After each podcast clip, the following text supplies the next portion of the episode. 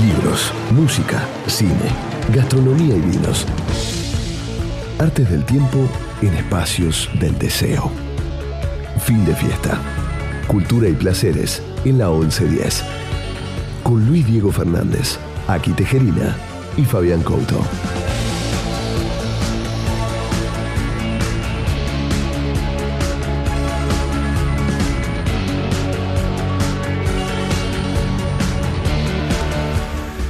Hola amigos, ¿cómo están? Aquí estamos comenzando un nuevo fin de fiesta, son las 22.06. Em, todo el mundo sabe lo que está sucediendo y no vamos a hacer, sí, y no vamos a hacer mención. No, no. Tenemos nuestra propia agenda, está todo el mundo hablando de lo que ya saben, pero fin de fiesta es una isla, así que vamos a hablar de otros temas acá. Eh, bueno, sí, 2207, eh, hoy es el 27 de octubre, como todo el mundo sabe, y el programa es el 179. ¿El 179? Sí. La debacle. Muy bien. Bueno, eh, hoy preparé algo que no tiene exactamente que ver. Traje unos libros también, pero estaba leyendo un libro sobre Lacan, Jacques Lacan, el psicoanalista francés, y encontré algo que me llamó mucho la atención, que tiene que ver con los habanos que fumaba Jacques Lacan, y a partir de ahí empecé a encontrar otras cosas, ¿no? O sea, un vínculo entre pensadores y cigarros, o pensadores y tabaco. Entonces, vamos a hacer algo así como un un repaso de la relación entre el tabaco y el pensamiento.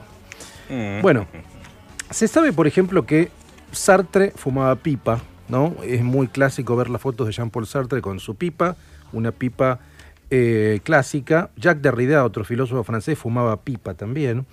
Fumaban cigarros Sigmund Freud, fumaba cigarros Karl Marx. Marx fumaba muchísimos cigarros en por esas día. épocas, por ejemplo, en la época. Bueno, te pregunto después. Dale. Tengo una pregunta para hacerte y no la, nunca la pensé. Dale. Fumaba, como yo les decía, cigarros Sigmund Freud, fumaba cigarros Karl Marx y fumaba eh, cigarros Jacques Lacan. Ahora, si han visto alguna foto de Lacan, fumaba unos cigarros muy extraños porque eran como doblados. ¿Eh? Sí, eran como cruzados. Esos cigarros se llaman. Como sin Viagra. Culebras. Se llaman ah, culebras. Dos, dos, sí, los he visto. Dos cigarros entrelazados. Tres. O tres, tres. cigarros entrelazados. Ahora voy a contar. ¿Vos los separás o se fuman enteros? Se separan, se, separan, claro. Eh, lo que fumaba Jack Lacan era una culebra. Culebra es un cigarro particular, es muy costoso. No todas las marcas lo producen. Ah, lo producen eh, solamente dos marcas. Eh, dentro de las marcas cubanas, Partagás hace culebras y dentro de marcas dominicanas eh, los hace Sino Davidoff. Davidoff, mm. el especial C son las culebras. ¿Qué son las culebras? Son tres cigarros entrelazados, trenzados. Como si fuera una trenza, trenzados. Exactamente, trenzados con un moñito muy lindos que para fumarlos hay que desatarlos, hay que desatar ese moñito. Te queda el cigarro como si fuera medio como todo como eh, dando vuelta, como una cola de chancho más o menos. Sí, como un rulo, como si fuera un rulo, una cosa así. Entonces son cigarros que son complicados para para fumar hay que tener cuidado, porque por ahí, viste, como tiene esa forma de rulo, no se puede quemar. Eh, para apoyarlos en los ceniceros también, porque obviamente son medio extraños. Ahora, qué raro eso, ¿no? Sí. Y yo creo que tiene que ver con alguna, con la filosofía de Lacan o con el psicoanálisis de Lacan, porque fumar ese cigarro es tan complejo como entender a Lacan cuando uno lo ah, lee. Entender a Lacan es muy difícil, porque tiene una escritura barroca, enrulada, entonces tiene algo que ver con el tipo de cigarro que a mi juicio fumaba. Por ejemplo, si uno lo compara, eh, Freud fumaba pirámides o puros convencionales, digo, el puro clásico, un Churchill. Medio gruesito, ¿no? Gordo, por ahí algún robusto, etcétera. Marx fumaba Churchills también, o sea, fumaba lo que después serían los Churchill, digo, fumaba esos cigarros. cigarros totalmente extremos, gordos. Y Churchill fumaba el puro que después se le dio su nombre, que es un cigarro muy largo y, eh, y grande, como un robusto alargado. Eh, Lacan, como le decía, fumaba los culebras de eh, Davidoff, fumaba la marca Davidoff, que en Davidoff se llaman figurados, o sea, ah, porque tienen forma irregular, y hay otros que se llaman los perfectos, que son los que tienen la forma regular y clásica, ¿no? Buen nombre, los perfectos. es buenísimo, es buenísimo. Bueno, ¿cuál es un poco la, digamos, como la historia de los culebras? ¿O dónde aparece esto? La historia es interesante, ¿por qué? Porque hay que comenzar con los torcedores de tabaco. Ustedes saben que en Cuba, en la República Dominicana... Yo fui a ver torcer tabaco en Cuba cuando fui a Cuba. Es interesante ver todo el proceso de producción, sí.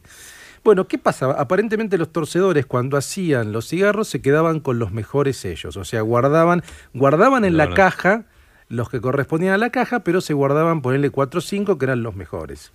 Los patrones, viendo que le faltaba al final de la jornada el mejor tabaco, dijeron, bueno, hay que hacer algo acá, vamos a definir algún tipo de cigarro para que se lleven los torcedores directamente, para que no se afanen de la caja, sino para que directamente se lo lleven a su casa. Y ahí apareció esta idea de hacer este formato culebra. Entonces, a partir de ese momento los patrones le dijeron, estos tres doblados que tienen esa forma particular, con un moñito, vos te los llevas a tu casa. El resto son para la venta. Pero por eso esos tres eran los mejores también. Exacto. Porque los tipos separaban lo mejor. Exactamente. Entonces son tres que tienen esa particularidad en la forma. Por eso son caros entonces. Son caros, son caros. Entonces después empezaron a vender al público, obviamente.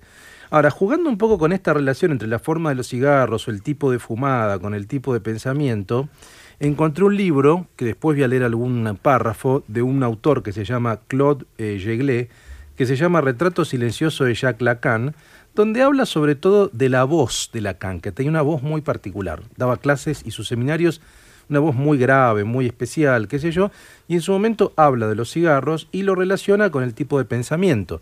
Los que intentaron leer los seminarios de Lacan se enfrentan a una, una cuestión muy difícil. Es, es muy barroco, inventa palabras, es muy difícil entender a qué se refiere y él hace la relación con el tipo de cigarro. Entonces, por ejemplo, hay algunos conceptos de Lacan como las trenzas, habla de las trenzas Lacan en su psicoanálisis.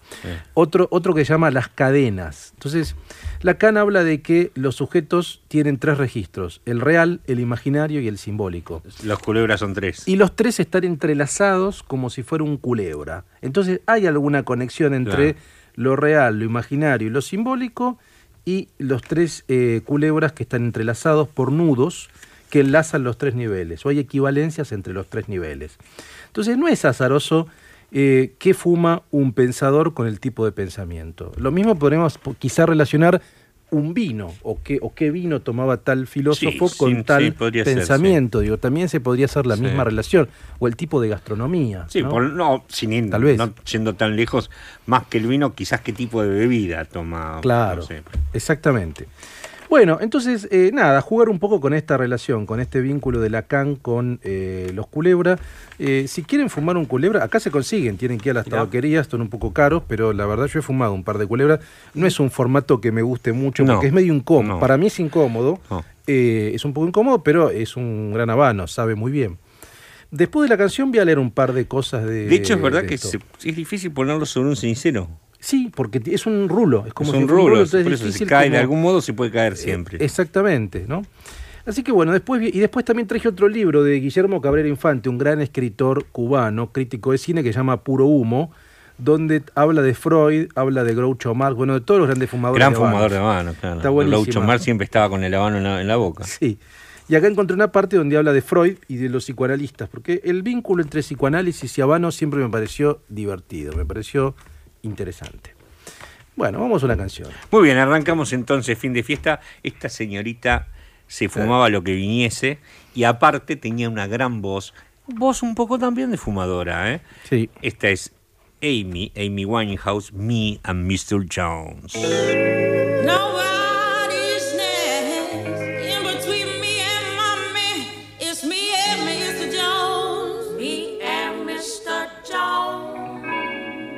Wow.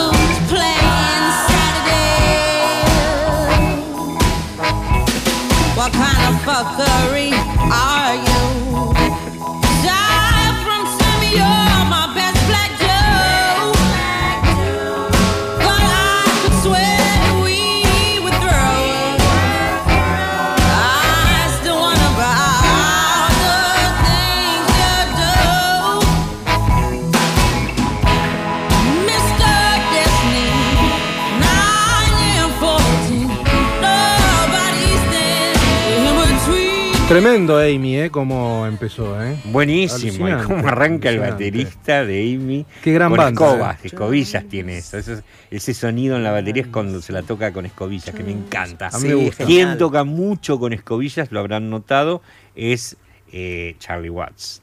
Es cierto. Le Me gusta y tiene- escobillas y me gusta cuando Me cantan encanta. con el par- megáfono de los bomberos, esa voz. Sí. Bueno, estamos hablando fuera de aire no solo so- sobre fumar, sobre fumar cigarrillos Sí, sí, sí, también, sí, sí, cigarrillos, sí, sí, todo sigue eso. el fumar. Ustedes no han sido muy. Vos aquí, muy- cigarrillo poco, o de vez en cuando. Cigarrillo pinta, fumo de- desde chico, nunca dejé de fumar. Pero Claro. lo que pasa es que fumo uno o dos por día. Alguna noche, si estoy medio picadito, bien, digo, bueno. "Eh, Claro, a mí me claro. pasaba lo anda a mismo. comprar otro paquete. Sí, a mí me Claro. pasaba lo mismo, a mí me pasaba Claro. lo mismo. Salía. Pero, pero yo lo que nunca fui, no porque no me guste, sino que no tuve nunca tolerancia a eso, Sí. eh, a los habanos. O sea, me, como que, no sé, me rompen el pecho el habano. A mí cada Lo que pasa es que vos aspirás el humo. No, no, No, no hay que aspirar, no se aspira. por más que, pero, este, pero me encanta, por ejemplo, me, me fascina el, el, El aroma, el aroma, claro. El aroma es genial. Los, ¿cómo, cómo se llaman los, los arandeles que están en el. Sí. Volutas. Las La- volutas. las volutas me encantan. Lo que pasa que como soy fumador de tabaco y de, Sí. y de la- algo que es legal en California, Sí, sí. cada tanto estoy fumando el habano y le meto una seca así. Claro. y- y- Te mata. Y sí, mata. te distraes. a mí me, me pasaba distraigo, eso, a mí me pasaba eso. sí. Es otra forma de fumar. Es Sí. como degustar, es una degustación de- del tabaco. Yo cuando estuve en Cuba vi los, fui a mm, la- no sé, una de las fábricas principales, me acuerdo de la Sí.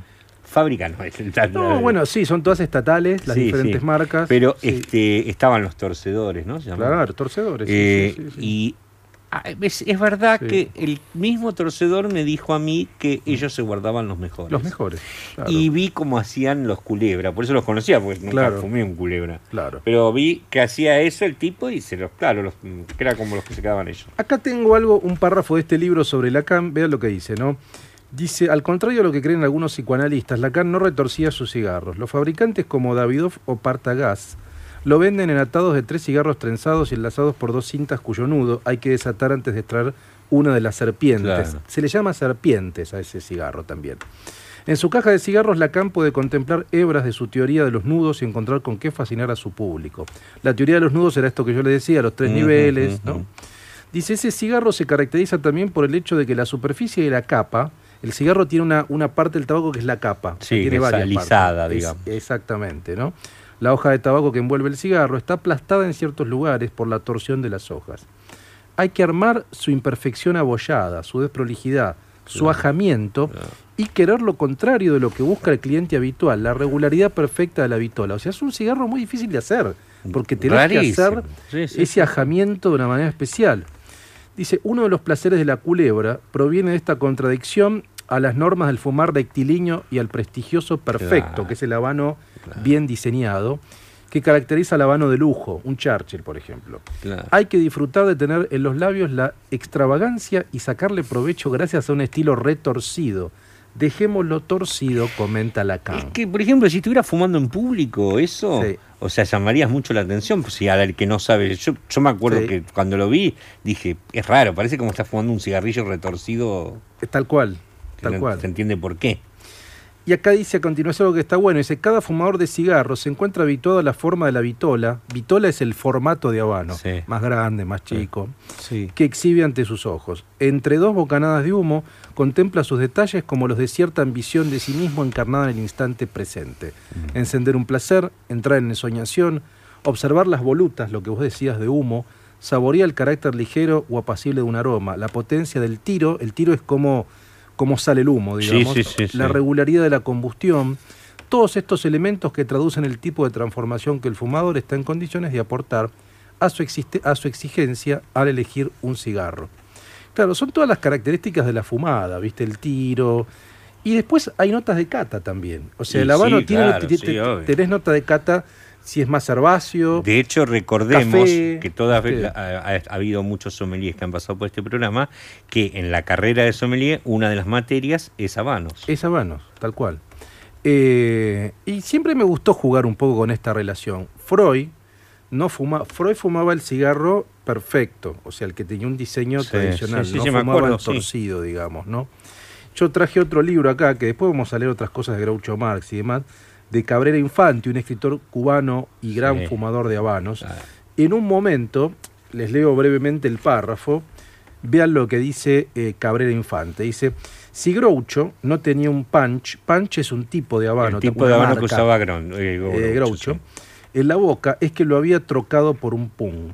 Dice, así era también Sigmund Freud. El profesor era un trágico, no un cómico judío, pero amaba los puros. Freud fumaba 20 puros por día. Amigo. Bueno, ustedes saben, tuvo cáncer. Cáncer de lengua. Tuvo cáncer, sí. O de paladar. tuvo- Pero- de- creo que de lengua no me parece De que paladar, de paladar. algo paladar, así. sí. Sí, sí. ¿Cada puro cuánto tardas en fumártelo? ¿Media Muchísimo. hora? No, Muchísimo. es prender uno tras de No, otro. no, tenés una que estar de todo el día Todo el fumando. Desde que te levantás hasta que te dormís. Ah, es parece. imposible. Obvio. Bueno, fumaba 20 puros por día, alguno más por la noche. Todos sus colegas fumaban puros, herramienta de los analistas en aquellos días. Las veladas en el 19 de Vergase, Viena, Austria, Un Europa, humo debía haber ahí. siempre los miércoles eran la ocasión para que Der Meister y sus discípulos, El maestro. Ferenczi, Der Meister es el Claro. maestro. bueno, todos los discípulos que eran Ferenc y Otto Rank, fumaban, fumaran en armonía y fulminaran a quienes los habían tratado como un grotesco grupúsculo de charlatanes. Vincent Brome, biógrafo de Jung, y Jones, dos discípulos, escribe qué atmósfera habrá traído con, habrá habido con cuatro, cinco, seis personas, todos fumando puros. No todos, Jung fumaba en pipa. Bueno, él fumaba en pipa. Pero claro, imagínate lo que Sí, eran eso- sí, esas reuniones de Freud con sus amigos, todos fumando habanos todo el día en la Y yendo al baño cada tanto. habría. Bueno, voy a comentar porque leí un libro, otro programa, por ahí el próximo u otro, La cocaína y Freud. Estoy, una, estoy apasionado porque se publicaron los, cuadernos, los cuadernos de cocaína de Freud. Son increíbles lo que dice. El otro día Genial vi una cantante argentina a la cual cierto afecto me une, pero me pareció una barbaridad lo que dijo. Sí, Fabiana Cantilo, sí, sí. que decía, Freud no va más, era Mm. un cocainómano. Es una burrada. Es una burrada. Es una burrada. eso. Pero ¿sabes qué? Es un comentario de adicta recuperada. Y sí, y sí, sí, está claro. No, de- No, después yo, aparte era una calidad de la cocaína que era distinta a la que debe haber tomado Fabi. Sí. Y, eh, y, y aparte, eh, No, yo no nunca tomé. no, no, no. Ah, Fabi Ca- Cantilo. sí, No, Fabi obvio, Cantilo. no, Fabi Cantilo, no. Fabi Cantilo. Eh, no, no, estamos hablando. Freud además experimentaba con eso como si fuera morfina. Él lo Sí, usaba claro. primero como un analgésico. Lo voy a contar en un programa por ahí. El Dale, próximo dale, lo sí, cuento sí. bien porque es un tema Ahora, interesantísimo. también como- tiene que, pero sabemos, eh, tiene, debe tener que ver también con el hecho de fumar a 20 cigarros por día, el hecho de adicción a Probablemente, la cocaína. probablemente. Y él no era un tipo, él no tenía, bueno, salvo el tabaco, él no tenía esa personalidad adictiva a la cocaína. Él experimentaba de vez en cuando con eso, pero no es que. Y lo tomó regularmente durante un par de años y después lo dejó. O sea, fue un momento de su vida. Sí. Es re interesante. Pero tuvo que de dejar mucho porque también tenía algunas cosas gourmet y eso, Sí. porque eh, el cáncer que tenía no le permitió ya nada. No, Eso- no, sí, no. sí, sí. Creo que era, creo que era de paladar, ¿eh? Probablemente. Si no era de paladar, era de lengua, lo De cual imagínate que, Y sí, o sea, absoluta- terrible, Es ¿eh? terrible, es terrible, es terrible, es terrible. Molto bene. Vamos a una música. Bueno, estos muchachos llaman los soft boys, pero el tema es I wanna destroy you.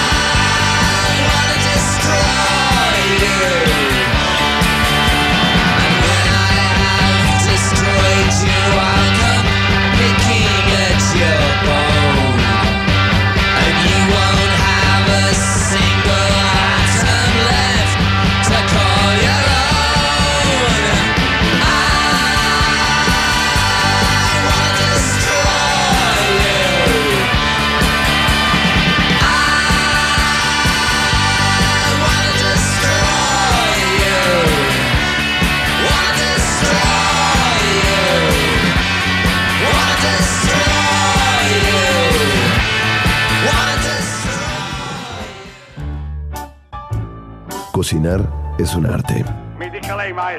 Comer es divino. Eh. Momento Couto. Segnale. Gastronomía para estrellas. Fabián Couto. En fin de fiesta. Bueno, muy bien. Vamos les voy a Bien. contar algo. El- Sí, sí. Hace poquito, en- fue el, el 2 de octubre, eh, en el Palacio Duo, el, que es el, el Palacio del Par Hyatt, la mansión sería, en los jardines, Sí. Francis Malman hizo un Master of Food and Wine. Francis Malman, creo que cualquiera que escuche este programa sabe que es uno de los más grandes cocineros, no solo de la cocina argentina y de Latinoamérica, sino del mundo considerado. Un tipo que siempre estuvo como un paso adelante en Sí. lo que es la gastronomía Sí. y el difu- la difusión de la cocina y el cocinero, ¿no? El mayor exponente, la verdad. es. Sí. Eh, y lo que él montó y que suele montar, que lo ha hecho en París, lo ha hecho en muchos lados, es un espectáculo de cocciones, cocciones a fuego lento, eh, un domo de braseros. Sí. Eh, todo esto lo hizo en los jardines del, del Palacio Duo Sí. y ahí la gente podía acceder a un menú, a estaciones, porque en realidad el menú era vos ibas recorriendo los jardines y ibas a una estación, como si fuera una isla de gastronomía, donde te servían, por ejemplo, una piadina gigante de queso con cebolla de verdeo, chorizo envuelto en repollo. Te daban una porcioncita, Sí. si querías repetías, era abierto. Y vinos de catena, maridaje de la bodega Catena Zapata, terribles vinos como los DB, los Angélica, los San Felicien, ¿no? Terrible. Y algunas cosas las realizas como la DB Catena Grappa y el DB Catena Nature, ¿no? Sí. Ah, y el Semillón Dux. Sí. Ese es el que vos me preguntabas hoy, ¿no? No, yo te preguntaba el eh, Fum Blanc o Fumé, no sé, debe ser Ah, Fumé no, o ese no lo probé sé. No, no, pero el, el Semillón Dux es Sí, un sí. tardío excelente que tiene San Feliciano. Sí, sí. Bueno, esto es una, una cosa en la cual es un, cada evento que Francis Malman realiza Sí. se llena, se llena, la gente se muere por ir y, y no, es bara- y no es barato, por cierto. Sí. Tuve el honor de ser invitado como periodista y llegué, llegó, había una cola para entrar hacia los jardines, que el hotel tiene como una entrada a los costados, Sí. y está la entrada al hall del hotel. Yo me mandé por ahí porque sé que hay un pasillo interno que por debajo conecta una cosa con otra. Y a veces está abierto y a- de hecho funciona como galería de arte mientras vos vas de un lado al otro. Sí. Y a veces no, no está permitido circular por ahí. Sí. Me mando para ir por ahí a ver si se podía ir por ahí. No había nadie en el hall del hotel, salvo un tipo sentado mirando la nada, en serio, ¿eh? la nada. Meditando. Así, Meditando. viste, como mirando. Claro. Sentado en un sillón. Lo veo y era Francis Malman. Cuando todos estaban, había una cola de Sí. 100 personas esperando ver a Malman después en, la- en los jardines. El número uno. Entonces agarro, me acerco. Alguna que otra vez nos habíamos visto, pero tampoco pensaba que Malman podía saber quién era yo ni nada. Pero bueno, sí, muchas veces hemos coincidido Sí. en cosas que de, de bodegas más que nada. Sí. Entonces me acerco. Una de las cosas que sé es que a Francis, si hay algo que le guste, es que le digan maestro. Entonces recordaba eso y lo primero que le dije, dije, ¿cómo le va, maestro? Sí. ¿Cómo te va, querido? Sí. Y me dice, este, entonces le digo, maestro, qué bueno, no sé qué. Empezamos a hablar y le digo, este, mm, que le- me- si no le molesta, me gustaría tomar. Yo no soy, nunca me tomo fotos con gente, pero la verdad que con Francis me pareció, aparte estaba solo, no había nadie, en serio. ¿eh? Y me dice, no, no hagamos una foto, hagamos una selfie. Cosa que yo nunca hago selfie. Sí. Y mucho en médico me costó en el momento que yo sacamos Sí. una foto, que yo ustedes la vieron. Sí, sí. la Hemos selfie. visto la foto. Bueno, sí, a pedido de él fue selfie. Y en un momento empezamos a hablar de París, de la ropa, de un diseño que aparentemente le contaba que él tiene una marca de, de- de ropa, él se viste increíble, es un dandy vestido, un dandy negligé, digamos. Sí, sí, sí. Y me dice, te voy a decir un poema. Hermoso. Me dice, ¿tenés para grabar ahí en el celular? Y le digo, sí, sí, sí. Me dice, escucha estos, esto es París. Sí. Bueno, Vamos a leer el poema, el poema. de Francis Malman. Francia, mi amor, siempre de volver por ti y a París por su aura. ¿Has hecho el amor en sus parques, jardines y calles? ¿Te has vestido con sus glorias, sus sombras, sus ardores? ¿Has saboreado sus cortinados, sus guardillas, sus tejados? ¿Te has entregado a la militancia de cafés, pastis y croissants? ¿Has nombrado sus intimidades, sus senos, su frenesí? ¿Te has adornado en galas con sus estrellas y pasado? ¿Has comprendido su hacer de humores y arrogancias? ¿Has respetado sus tradiciones, sus fábulas, sus secretos? ¿Has visto cómo abraza sus libertades, las tuyas y las propias? París es la mariposa del amor, la sangre de la palabra, el color de mi ilusión.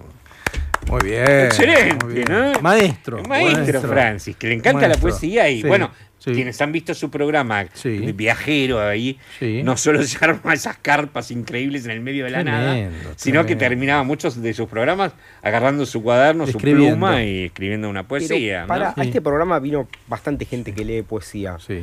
La verdad, Fabi, vos lees la poesía de la concha de la lora. Muchas gracias, muchas gracias. ¿Y alguna vez has leído canciones que traducís vos Sí. y les pones algún giro y queda muy genial? La Sí, verdad? ojo que en general con las canciones me es más fácil porque yo sé la canción. Porque sabés Sí. la canción. en el caso, eh, reconozco que esta poesía de Francis, la, Sí. pa- la primero la escribí en un papel, Claro. después la leí cuando, cuando nuestro productor la O sea, la tengo un poco leída, pero no es lo mismo. Con las canciones me es más fácil. Lo que no sé si hay libro de Francis. ¿Libro Sí, claro, sus poemas? claro, sí. Hay Está el libro llama- de los hay- poemas. uno de- uno de los fuegos, ¿no? pa- para- No, los poemas, O sea, no, los fuegos, no, los no, poemas. No, los de poemas creo que no. Pero en todos sus Hay libros, por en todos sus libros de cocina, que no son libros de receta la mayoría. No. Claro. Yo tengo en, en Mi Fuego se llama Sí, uno, el que yo sí, tengo, sí, por ejemplo. sí. Sí, hay algunas poesías también. Sí. Él tiene, ti- pone, él no, Sí. no habla solo, ah, bueno, vamos a hacer un pollo y voy a co-". Mentira, eso es como secundario para él ya. Tal cual. O sea, él te Es habla, una ¿viste? especie de- de- de- Me de- encontré con Sí. mi amigo que me dejó pasar la noche. Yo tengo Eh, la impresión de que Malman ya pegó la vuelta y ahora es como la rusticidad. Él arrancó con la nouvelle cuisine y ahora es la rusticidad cool, la rusticidad elegante. Creo que es una cosa de, de- de Pero poesía es y, de poeta y, y- y- y de tipo que va Sí. andando por países y en cada país que va tiene... Una amiga Sí. le pidió a Francis que, que, que le diga cómo haría un asado en el sur, una, una cronista inglesa. Sí. Y Francis le escribió, a vos te haría un asado en la punta de tal montaña, los dos desnudos con los cóndores dando vueltas. Pero es espectacular y Es aparte con una clase y Sí. una... Francis Sí. tuvo un momento en su Sí. juventud, en su juventud, pero con apogeo, Sí. donde era súper lisérgico. O sea, Tuvo una etapa más de rockero, decís medio así rock. una- Sí, o sea, claro. donde su poesía era eh, su poesía, Claro. su perorata, Y por su decirlo- discurso, su digamos, discurso, claro. ahí está, me- no salía la palabra. Ahora, Era ¿cómo- bastante que quedó lisérgica, ¿eh? Sí. Esa cosa de hablar Sí. con las papas, con los elementos de la Exacto, ahí naturaleza, está. eso hay sí. que... Y sí, tic, tic, tic. la contagió Nacha después con eso. ¿Cómo se llevaba él con el gato, Dumas? ¿Había relación o no lo había? sé, no lo sé, no lo sé. Yo creo que, a ver, conocí a los dos Claro. y conozco de los dos. Bueno, no conocí tanto al gato y ni a Francis por lo menos. He Claro. estado mucho, he estado en muchas cosas, digamos, de cierta intimidad, como es el hecho de pasar un día en una estancia. Sí. Eso sí con Francis, y lo veo, Claro. y me fascina verlo. Y, y ver Sí, qué sí. hace, y qué dice, y cómo trata a la gente, o todo ese Sí, tipo de cosas. Con el gato, perdón, termino esto. Sí, y sí. con el gato, eh, no, no tanto, si bien estuve alguna que otra vez con el gato cuando era más joven, este, pero los dos tenían dos muy grandes egos, por lo sí. cual tienen. o Por sea, eso te tienen. preguntaba, ¿no? Por eso Porque yo no creo. No, son no, dos no rockstars, sabría- No sabría dos rockstars de la cocina, Eran ¿no? demasiado fuertes los Claro. egos de, para que a lo mejor se llevaran bien. públicamente se ignorarían, no responderían, pero que alguna vez se han encontrado a tomar un whisky y la, y la tienen que haber sí, pasado. Sí, sí, sí, sí. Tenemos que traer a Ramiro Rodríguez Pardo, que es el único Sí.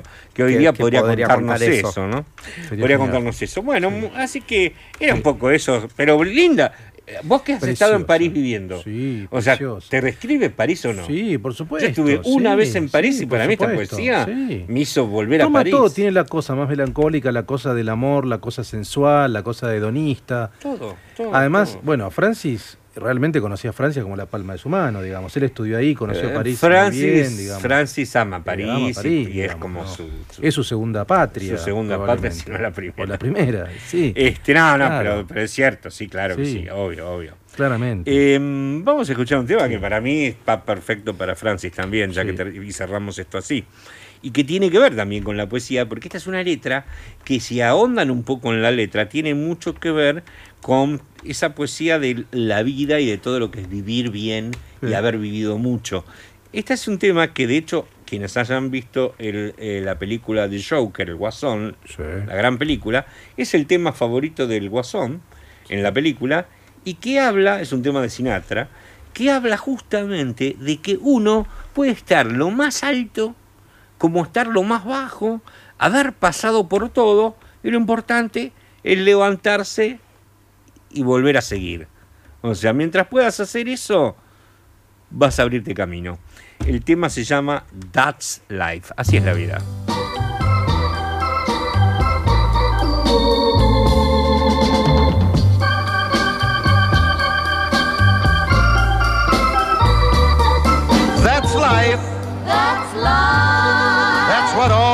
People say. You're riding high in April, shot down in May.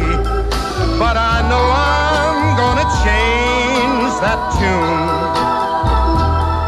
When I'm back on top, back on top in June.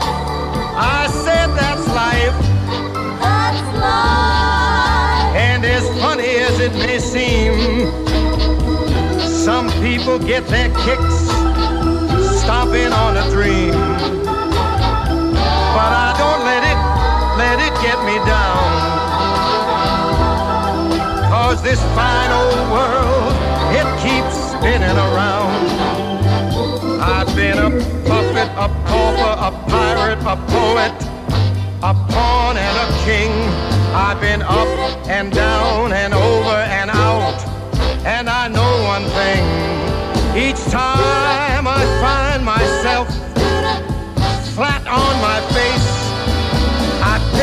myself up and get back in the race. That's life.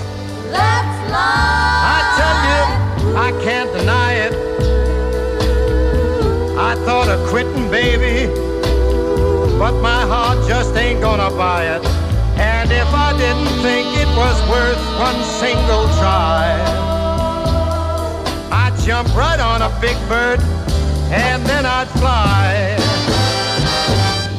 A puppet, a pauper, a pirate, a poet, a pawn and a king. I've been up and down and over and out. And I know one thing. Each time I find myself laying flat on my face, I just pick myself up and get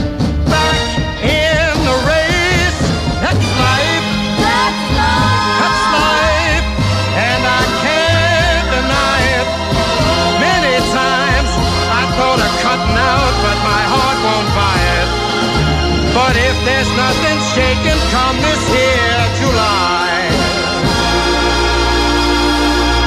I'm gonna roll myself up in a big ball and die.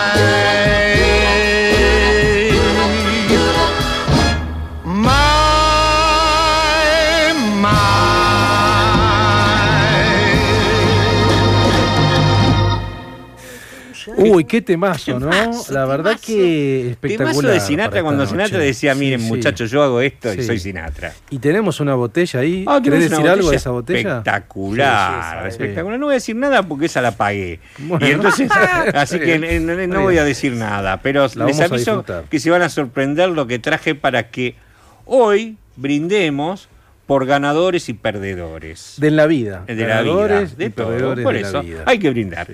Siempre hay que brindar. Entonces traje esto para que brindemos. Eh, ¿Qué ¿Quieren temazo, hablar qué un poco... qué película, no? Hagamos- bueno, una pena, claro. eh, hablamos de Joker. Guasón, ¿no? Bueno, acá hicimos el programa especial sobre los Joker. Vos justo no pudiste venir. Pero...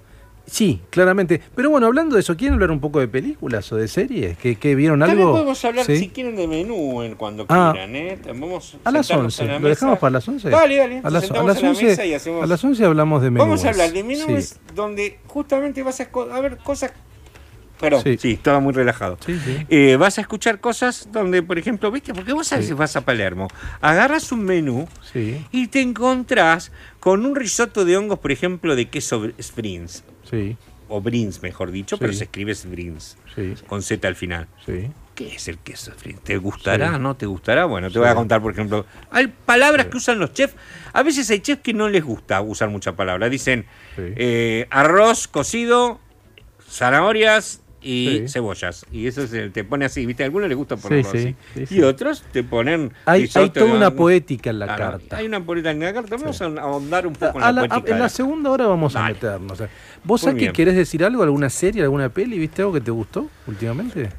Eh, arranqué a ver Watchmen Sí. en HBO. Sí, sí. Eh, no sé si vieron la película de Watchmen. Sí, la vi. está muy Sí, sí, buena está la muy película. buena, la película de. Watchmen está muy buena, pero hay un cómic. Esto está basado en el cómic. Sí, Ah, sí, mira. sí. Es un Estados Unidos donde el presidente es Robert Redford, ¿Mm? donde Vietnam es, es un estado que está asociado, donde hay un estado de control impresionante y cada Mm. tanto llueven calamares. Sí. Entonces la gente se pregunta, ¿esta lluvia de calamares es verdad o el gobierno nos hace llover calamares para sacarnos presupuesto y cosas así? Sí. Actúa Jeremy Irons, muy buenos actores, muy volada, muy psicodélica. Me parece que puede llegar a ser o- o- otra buena marca de... Serie, ¿no? O película. Serie, serie, serie, serie, serie, serie, serie.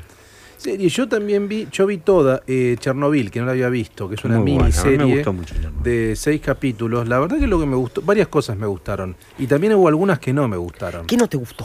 No, lo que no me gustó, o sea, ponele los, los tres primeros capítulos, los Sí. cuatro primeros capítulos me parecieron perfectos. La reconstrucción de época me pareció genial Está de, muy bien hecho, de lo que ¿eh? es la Unión Sí. Soviética de los años 80 con Gorbachev y todo eso, toda la cosa asfixiante, orwelliana, el control. Y lo que es me Chernobyl, pareció justamente está muy bien. Y lo que desarrolla muy bien la serie es la tensión entre, Opa. opa, entre los científicos y los políticos, lo que son los burócratas comunistas que quieren tapar todo, que no quieren difundirlo porque es una muestra de debilidad de la Unión Soviética, y los científicos que buscan la verdad, qué pasó, cuál fue el drama, por qué explotó la central atómica, la radiación, todo eso. Eso está bien hecho, me pareció que está muy bien contado.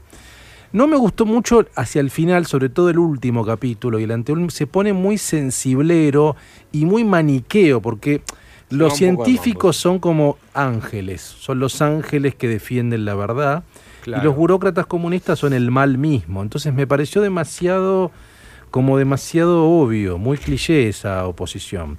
Pero igual es una serie que yo la recomiendo altamente porque hay niños, hay millennials que no tienen ni idea que es Chernobyl. A mí me pasa no una cosa con-. Perdón. ¿no? Dale, a mí me pasa una cosa con Chernobyl, ¿viste? O la haces en inglés o la haces en Es un ruso. punto eso. Pero hablan hello, O sea, Jaguar, es un punto. Es, es raro, es, es raro, es raro. lo único que a mí me chocó un poco. Hello, Jaguar. Eso me chocó Pero, por también. ejemplo, me chocó. piensen a ver si se les pasó a ustedes lo mismo con. tienen cosas como cuando te van a mostrar que van, mandan gente.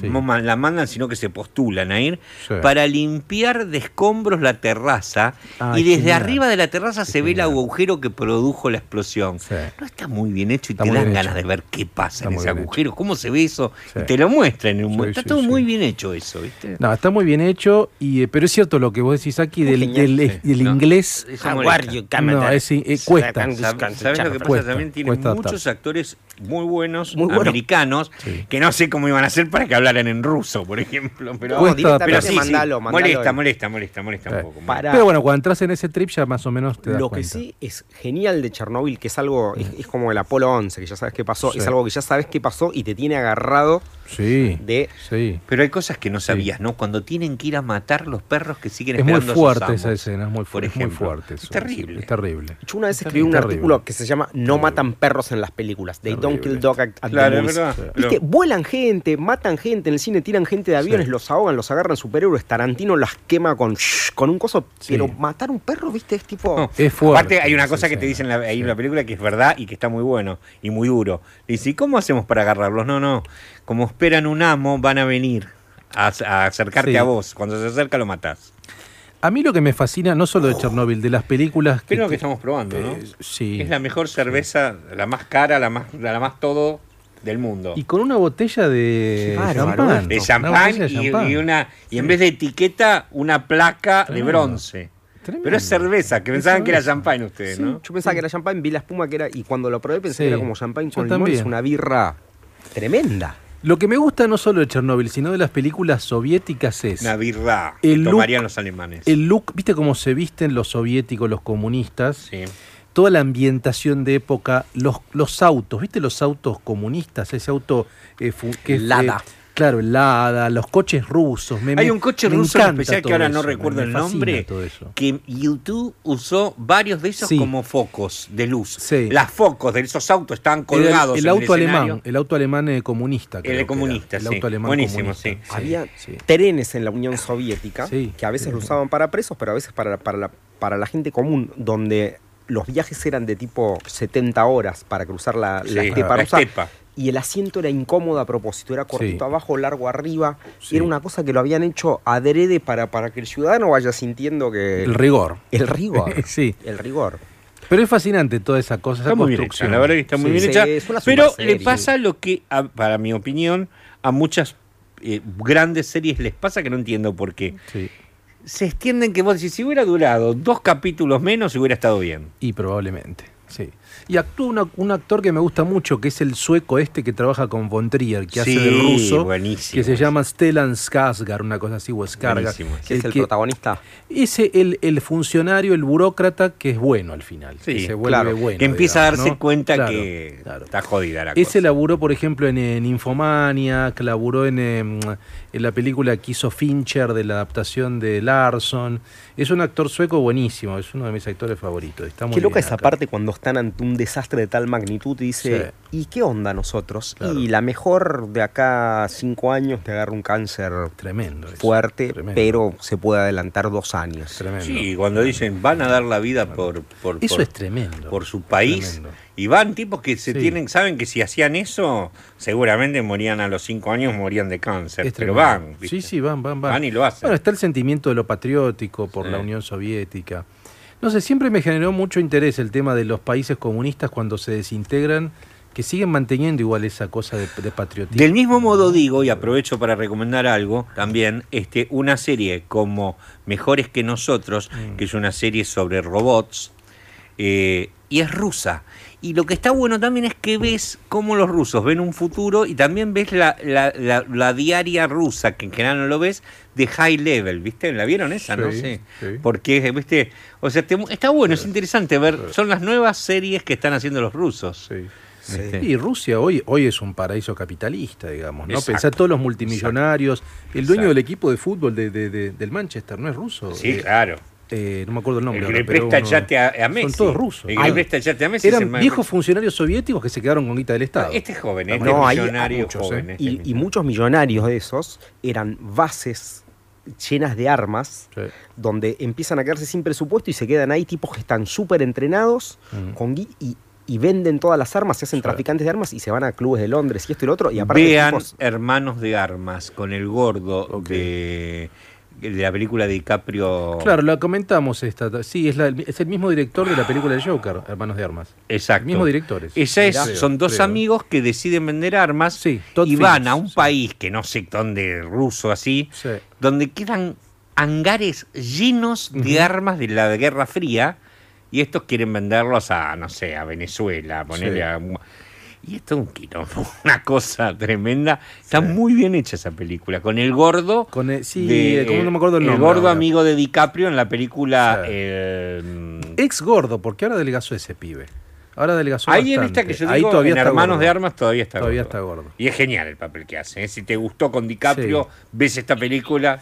Jonah Hill. Jonah Hill. el, Gracias. el- el Y- que actúa en el sí. logo de Wall Street. El lobo de Wall Street, claro, Sí. es el gordo, el socio. Es buenísimo ese Una de las Muy mejores divertido. escenas Tremenda esa de escena. droga Tremenda, que es, bueno, tremenda. que hace todo un despelote y Sí. dice, bueno, por suerte no choque Sí. el auto. Sí. Es Y increíble. va a ver la Ferrari blanca esa toda abollada, loco. Aparte es un modelo de Ferrari que es muy caro porque no hay en el mundo muchas, no quedan, y es uno de los más feos modelos que hizo Ferrari, pero que gustó mucho en los, en los 90. ¿no? Era- Vamos a una canción, porque si no nos vamos a quedar cortos. Muy bien, el- vamos, vamos. Este muchacho es un muchacho alemán que solía aparecer en calzas, dorado, con unas alas doradas, en discotecas. Ten- Tuvo gra- grandes hits de discoteca de after, after Hour, ¿no?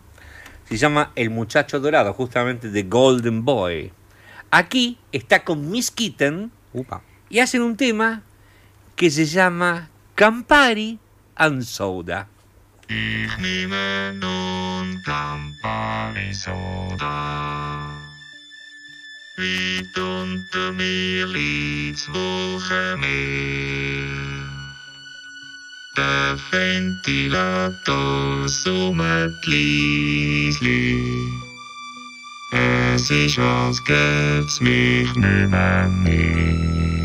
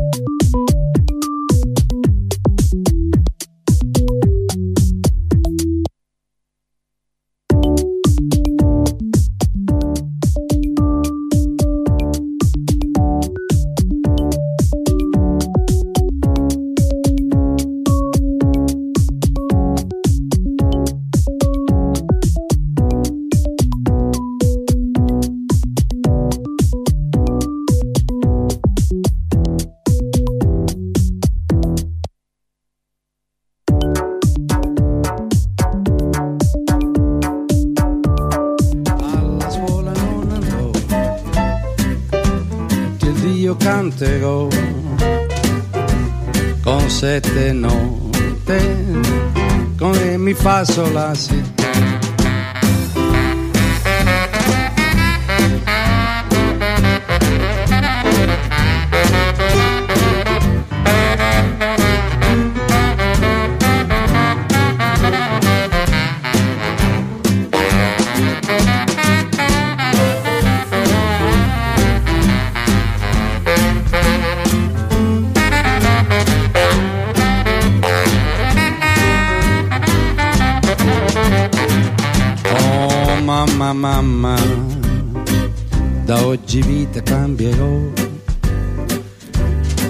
pianoforte, soltanto swing io suonerò. Bueno, estamos ahí con el Italia. Italia Renzo Matone, buen jazz, ¿eh? muy buen jazz es eso. ¿eh? Un jazz con algo de Italia. Algún día tenemos que hablar en detalle de la música italiana. Vamos a dedicarle Un un, programa, día a Italia, un programa a su gastronomía, A su cine, a su cine, su filosofía. El otro día estuvimos hablando un poco de cómo pensamos el Sí, fin de sí, fiesta sí, del sí. año que viene y me parece que va a haber una vamos cosa. a viajar por el mundo. Vamos el a viajar por el mundo. Vamos a Sí, viajar por sí, el mundo como gusta. Marley. Vamos a viajar. Me encanta. Chicos, A ver, viernes a ver, la noche fui a Cirque, en. Córdoba, al 4300, Sí. a ver a los chicos del trío Bataraz. Ah, Estuvieron mira. acá el domingo pasado. Sí, sí. La verdad, Sí, bueno, tuvieron que tocar sí. acá en unas condiciones Sí. medias Sí, pero que la sacaron bien, adelante. La Me sacaron bien, la, sí, la sacaron bien. Sí. El espectáculo sobre el cabaret es espectacular. Las luces, los maquillajes, la continuidad en la música. Sí. Viste que, no sé, como Fabi, vos no fallás, vos no, no fallás con un vino, con algo Sí. así. Yo cuando voy a ver una música, digo, no fallo. Sí. La verdad es que venía de ver a Muse, ¿eh? Grosso. Después de ver a Eh. Muse, no, no querés el pasto. Una No, vara no, muy alta. Una vara muy alta. Entré a ver a estos pibes y me trasladaron. Una Bueno, ojo, que cuando estuvieron tocando acá yo Sí. destaqué algunas cosas. Sí, Tienen un bajista, por ejemplo, muy interesante. Tremendos, tienen mucho ensayo los pibes. Mucho ensayo y buenas luces, buena, buena puesta en escena y bueno, la Y verdad. siguen ahí, siguen tocando o tocaron un par de son fechas. nada re gitanos Claro. estos locos, ¿viste? Ahora Claro, van a ir a hacer otra cosa. Son re gitanos. Ya, ya desde el look del, del- del cantante que parece, parece nacido en, un- en el barrio de Hungría. Tal cual. Eh, pero bueno, lo- voy a seguir la. Ojo que la el cantante que parece haber nacido en Mar de Hungría, si lo ves, depende como lo vistas, también podría parecer un, eh, eh, un inglés Sí. de los que les gustan los Stray Cats. ¿eh? Sí, sí. Ah, claro, sí, sí. sí, Así sí. como swing inglés, cómo swing inglés. Claro, claro. Sí, sí. La verdad que. Un la- mod. Un mod, un, Un mod. ¿Querés ir a, a los menúes? ¿Vamos a los menúes? ¿Nos sentamos en la mesa? Sí, sí. Dale, qué lindo. Vamos a sentarnos en la mesa. Yo pondría, por ejemplo, para sentarnos nosotros mientras tanto a la mesa y abrir el menú, Sí. podríamos poner capaz, si tenés ahí a mano, Vicky, una presentación de, por ejemplo, comidas de restaurantes o algo así, ¿no? Y podemos ir ahí. Sí, claro, sí, claro. Tu presentación de restaurantes. Sí. Cocinar es un arte. Comer es divino. Momento Couto. Gastronomía para estrellas. Fabián Couto. En fin de fiesta. Así estamos en el restaurante. Sí, sí, sí. Está lindo Palermo, me gusta. Sí, Hay cosas en Palermo que están muy bien y hay cosas que están muy mal sí. Pero en este que estamos, estamos bien, estamos en un restaurante. Sí. Podemos decir el restaurante en el que estamos porque vamos a usar su menú. Cabernet. Cabernet. Cabernet. que yo te he hablado de Cabernet. Una cosa que tiene buena es que en Palermo durar más de 20 años no es fácil. No, No, no, no. es fácil. No, no, para. Entonces este es un restaurante tradicional. Es Sí, muy bonito, sí, qué sé yo. sí. Y este es un menú que hicieron con escorihuela. Sí, Así señor. que vamos a ver el menú. ¿Están con hambre? Son cinco pasos. ¿Están con hambre? Sí, sí, Siempre. sí, claro. Estamos sí, tomando una de las mejores eh, cervezas. ¿Quieren que les diga eh, quiénes hacen esta cerveza? Se Dale. llama, Por favor, por eh, se llama, la traducción sería juguetes perdidos. Bien. Eh, es- ¿Dónde se han perdido los juguetes? Claro, no. Sí, de hecho, ojo que estas cervezas para poder servirlas, por ejemplo, en un Sí, bar, Sí. ya que estamos hablando de Palermo, Sí. eh, si no usas sus copas diseñadas para esta cerveza, no te dejan venderla. Ok. ok. Eh, bueno, muy bien. A Bueno, ver, estamos en Cabernet, estamos ¿querés en leer Cabernet. el- vamos a la primer, al, al primer, al primer- pasos. bueno, Paso A uno. ver qué paso. pedimos. Va- Paso uno. Vamos al primer plato, si querés leerlo Luis, y vemos qué hay en ese, pla- en ese menú, en ese plato que uno podría decir, ¿qué es esto? Eh, champiñón rellenos con queso de cabra, acompañados con puré de berenjenas ahumadas. Bien, muy buena elección. Qué golazo. Está muy bien. Paso 2. Gran chorizo cabernet, 280 gramos puro cerdo Ellos marinado. tienen, Cabernet tiene eh, un- su especialista en hacerle su propio chorizo. Claro, acá lo aclara. Sí, sí. Ah, Ahí lo aclara, ¿no? 280 gramos de puro cerdo marinado en vino, con cazuela de chimichurri. Ah, muy bien. Sí. Para un turista, el Sí. turista no necesariamente sabe qué es el chimichurri. No, claro. Vamos a explicar y les voy a contar rápido una historia que es muy buena. Lo que conocemos con, por, como chimichurri, ¿saben de dónde viene? ¿De dónde? ¿Saben? Cuando construyeron los, los ferrocarriles en este país, vinieron ingleses, irlandeses, a poner las vías. Les pagaban con tierras en el sur, que son las primeras estancias inglesas. Sí. Pero tipos que no eran capaz eh, terratenientes ingleses, sino que habían puesto 250 kilómetros de vía Claro, y le decían, quédate a vivir ahí. acá, y te daban, un, te daban tierras, capaz te daban 200 hectáreas, pero en un lugar que vos decías, Lago Puelo. Hoy vas a Lago Puelo y sos Gardel si tenés una estancia en Lago. Puelo. Tengo Pero unos amigos ingleses sí, que tienen eh, claro, en, en, claro, eh, los claro. Bridge, la familia Bridge, de Josie Bridge, que tiene, bueno. ¿En Lago Puelo? En, Ah. eh, más al sur. Bueno, pero no importa. Pero entendés, o sea, vos decías, pero esa gente, y llegar al lago Pueblo, por ejemplo, y te daban la estancia ahí, hay que llegar. Bueno, dicen que los gauchos que comían Sí. con los ingleses, con, con los- con estos inmigrantes, y qué sé yo, sí. veían que los ingleses se decían entre ellos, give me my curry. Give me my curry, give me my curry, give me my Claro, curry. claro. Y los gauchos veían, porque los ingleses adoptaron el curry cuando conquistaron eh, La India. la India. Sí. El curry es una especia que se pone para dar picor a las carnes y para adobarlas. Entonces, tanto dame mi curry, give me my curry, los gauchos que interpretaban y decían chimichurri. Claro, es cierto. Y entonces Sí, también hay otra teoría que habla de un inmigrante irlandés que se llama James McCurry Sí. que parece que ideó la receta del chimichurri Sí. y que como lo llamaban Jimmy, era el Jimmy Churri. Y entonces, bueno, está eh, bueno, y entonces de ahí vino el chimichurri. Muy bueno, ¿no? Muy buena historia. Linda historia. Muy linda historia. Muy bien, a ver, vamos a otro plato. Paso 3. Dice risotto de hongos en canastita de queso ¿Les gusta el risotto a ustedes? ¿Les gusta? Me encanta. Sí, me copa. Uno de mis platos favoritos. son de pedir risotto. Uno de mis Sí, platos re, favoritos. re. Vos Sí, sabés que sí, yo, sí. por ejemplo, Sí, me gusta el buen Sí. risotto, pero jamás pido risotto. Ahora, Sí. si vos pedís risotto, pruebo a ver cómo está. Pero Sí. no pediría por mí mismo. Yo sí. Yo siempre que voy a un sí, restaurante y hay alguien que me dice, che, el risotto de acá es buenísimo. Sí. Ahí lo pido, pero así solo voy tal cual. Sí. No lo pedís. No, ni- no, no, no, pero no, reconozco que sí, es un gran plato. sí. ¿eh? Obvio, gran plato, re, gran re. plato. Y no es fácil hacerlo bien. No, ¿eh? No, no es nada fácil. dificilísimo. Nada fácil. Dificilísimo.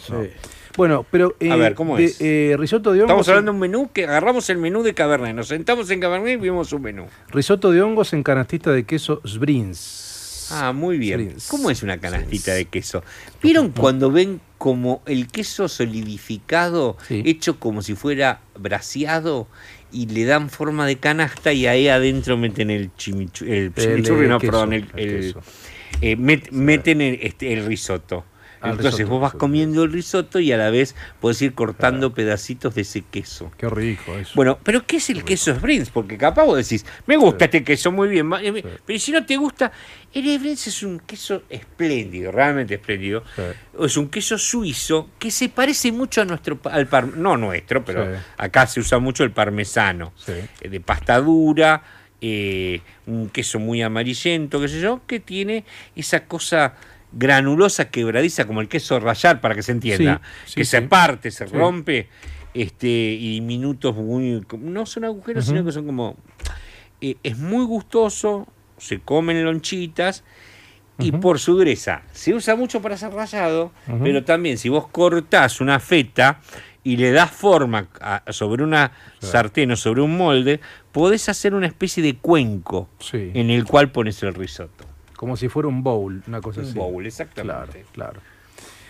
Quedan dos pasos más. Dale, Eh, vamos. ¿Escuchamos una canción o los hacemos? Dale, bueno, Eh, escuchemos una canción. escuchemos una canción Sí, que está sí, muy bien para esto. Este grupo se llama Waldex. Eh, hicieron un disco donde ellos programan música. Ah. La banda es Pink Martini, una Mm. banda super Uy, cool. me encanta, super me cool. encanta. Y el tema se llama Sympathie. ¿Qué dice? Algo así, como me voy a levantar a la mañana, Sí. voy a prender un cigarrillo, me voy a tomar una copita, un poco como lo que sea que hace un rato de hacer la Sí. fiesta a la mañana, Sí. tomar una copita y no hacer nada en todo el día. Bien, bien. Si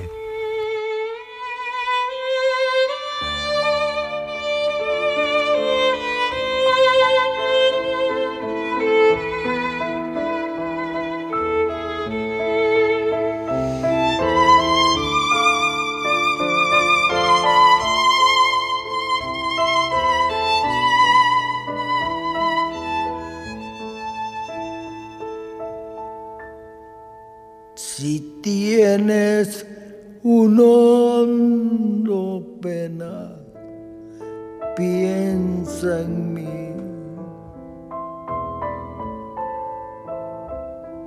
Si tienes ganas de llorar, piensa en mí.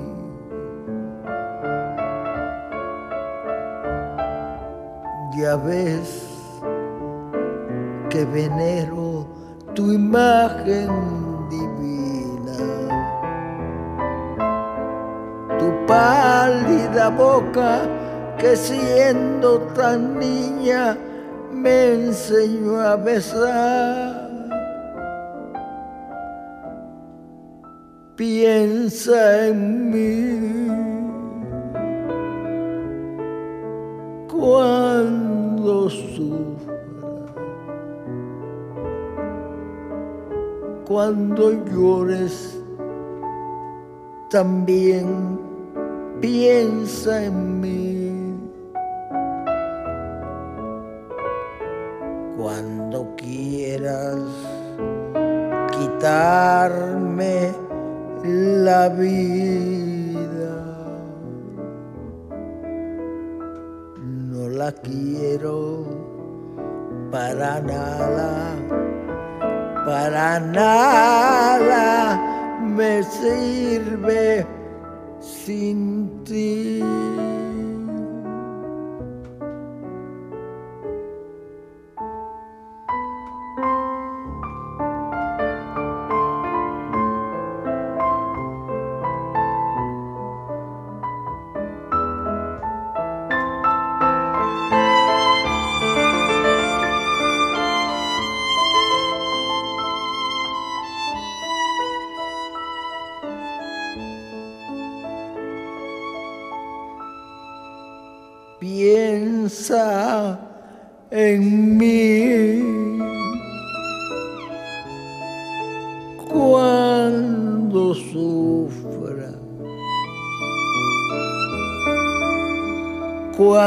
llores, también piensa en mí. Cuando quieras quitar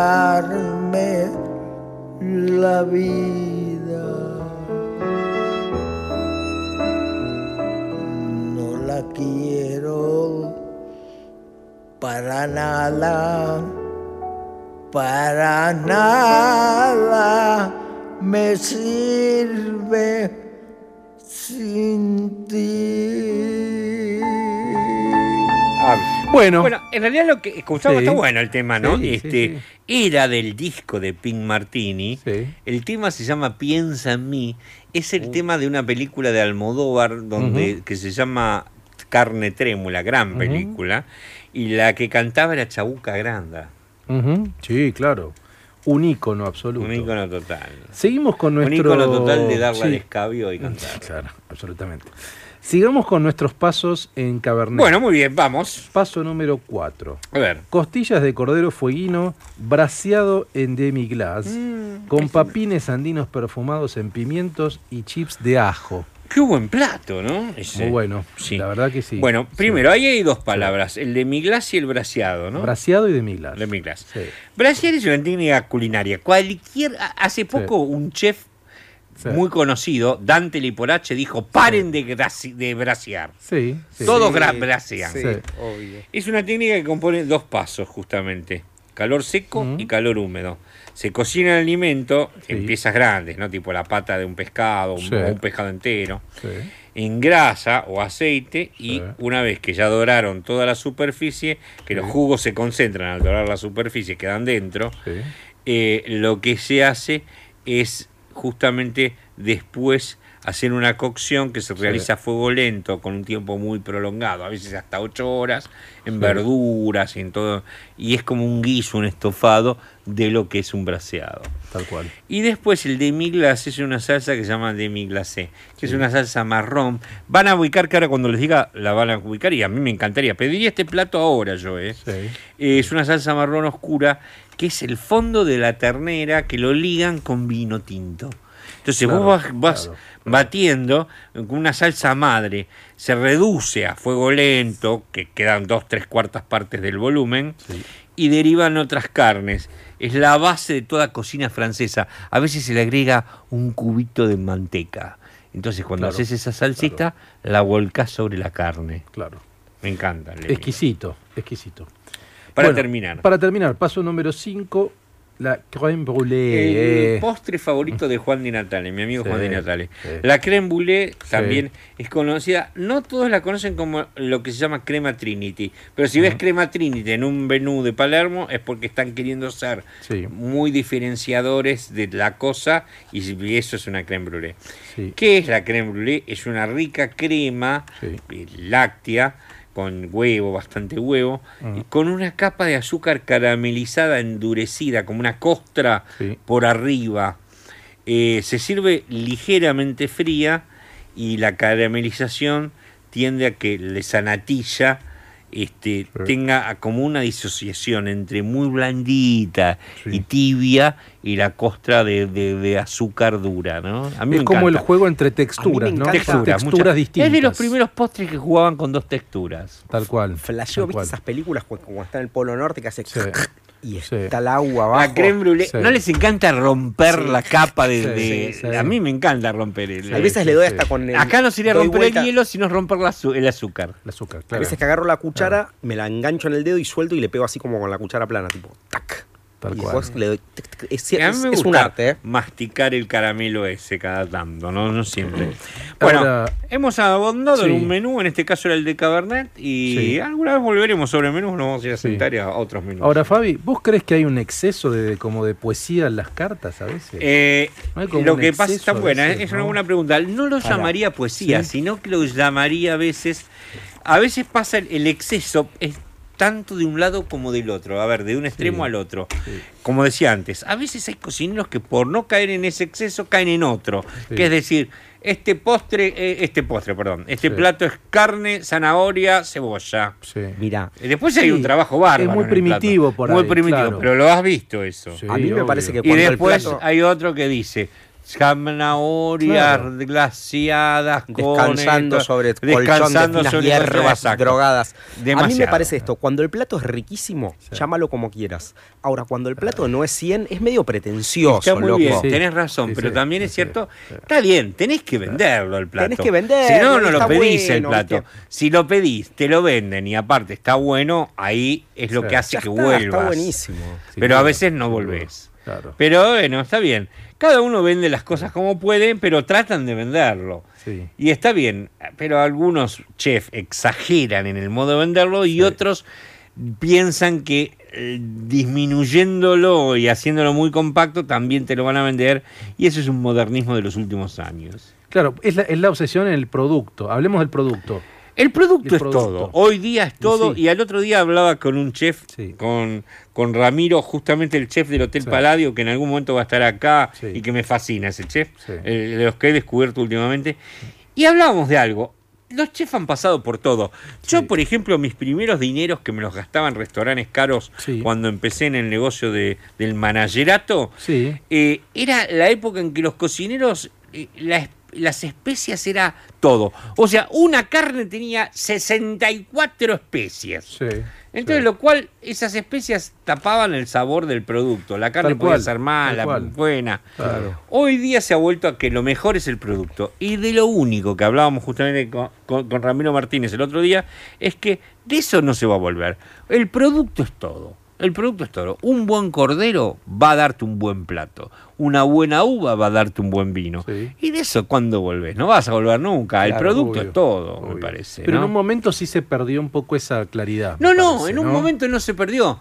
Hubo etapas de la gastronomía donde prevalecían otras cosas. Pero se ocultó en salsas, muchas por eso, por eso, Ese es el ahora ¿no? llega, eh, quizás es el tema. gracias a Francis, por ejemplo, Sí. que fue lo primero que empezó a decir, no, el cordero tiene que ser de tal lado, de Malargüe. Sí. El mejor cordero es el de Malargüe. Sí. Los mendocinos, cuando te quieren homenajear, no te dicen este cordero es de acá de Mendoza, te dicen es de Malargüe. Te están diciendo compré el mejor cordero para vos. Bueno, eso es producto. Bien. una cosa con- que es ca- casi medio musical, ¿viste? A Cuando ver. se pone la cosa muy como el rock sinfónico, muy barroco, Y el sí, álbum triple, sí, sí. vos querés volver a lo natural, a lo sano, a los cuatro Sí. compases del rock. Back to the basics. Guitarra, Sí. batería. Ojo, lo barroco aportó a la gastronomía Genial, mucho. hay- hay- Sí. hay por ejemplo, genial. los grandes chefs, eh, los grandes pasteleros de la época de los reyes eran rebarrocos. Pero ya pasó. A mí me recopa, pero en un momento eso termina, porque si siempre le estás dando la vuelta, de la vuelta, de la vuelta, de la vuelta, sí. ¿viste? Pero fíjate algo, Sí. que por ejemplo, lo barroco con cocineros pasteleros como Carem, que era, era, Ah. era el pastelero de los, de los Luises, Sí. de Luis XV, por Sí, ejemplo, sí. tenía muy buen producto, porque Luis XV no usaba Claro. un cabrito muerto de hambre como comía un pobre aldeano.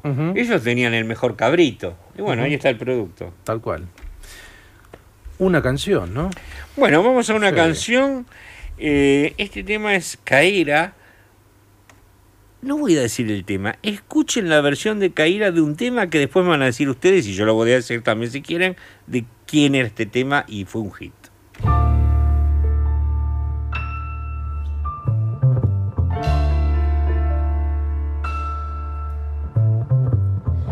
I can feel it coming in the air tonight.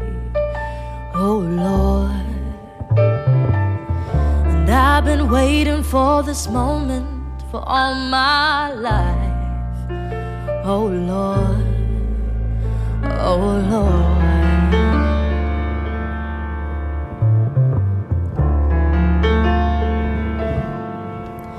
Well, if you told me that you were drowning, I wouldn't lend a hand. I've seen your face before, my friend, but I don't know. Fin de fiesta. Aire de radio para la inmensa minoría. Fin de fiesta. Cultura sin caspa y placeres sin culpa.